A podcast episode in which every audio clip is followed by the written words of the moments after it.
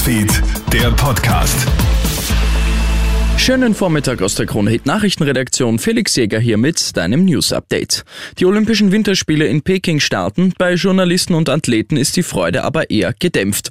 Grund sind die strengen Corona-Maßnahmen in China. Um die Verbreitung von Corona einzudämmen, hat China die Regeln massiv verschärft. Zahlreiche Sportlerinnen und Sportler, aber auch Journalistinnen und Journalisten sitzen deswegen schon in Quarantäne oder können gar nicht erst einreisen. Alleine die Vorbereitung auf die Reise nach, alleine die Vorbereitung auf die Reise nach China ist schon sehr aufwendig sagt Sportmoderator Stefan Steinacher. Ah, der Aufwand, der ist wirklich enorm. Also du musst 14 Tage vorher so eine App runterladen, wo du dich nicht nur täglich testen musst, sondern es ist ein unglaublicher Papierkram, also extrem organisatorisch aufwendig und das hat es für die Sportler und eben auch für alle Journalisten und Offiziellen richtig in sich. Glück im Unglück hat gestern eine 20-jährige Skifahrerin in Tirol. In Tulfes löst die junge Frau am Vormittag ein Schneebrett aus und wird von der Lawine komplett verschüttet. Von Kollegen und einer weiteren Gruppe Skifahrer kann sie aber nach 10 bis 15 Minuten ausgegraben werden. Die 20-jährige ist zwar bewusstlos, zeigt aber vollständige Vitalfunktionen. Die Frau wird ins Krankenhaus gebracht. Auch heute gilt in Tirol wieder die Lawinenwarnstufe 3. Sei also bitte vorsichtig.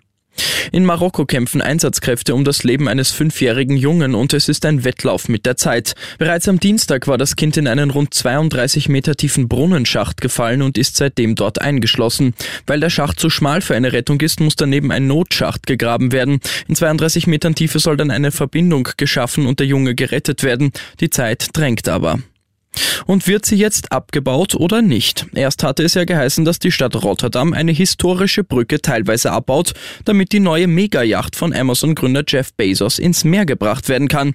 Die Anwohner waren aufgebracht. Jetzt sagt der Bürgermeister der Stadt Rotterdam aber, dass man bisher keine Anfrage dazu erhalten habe.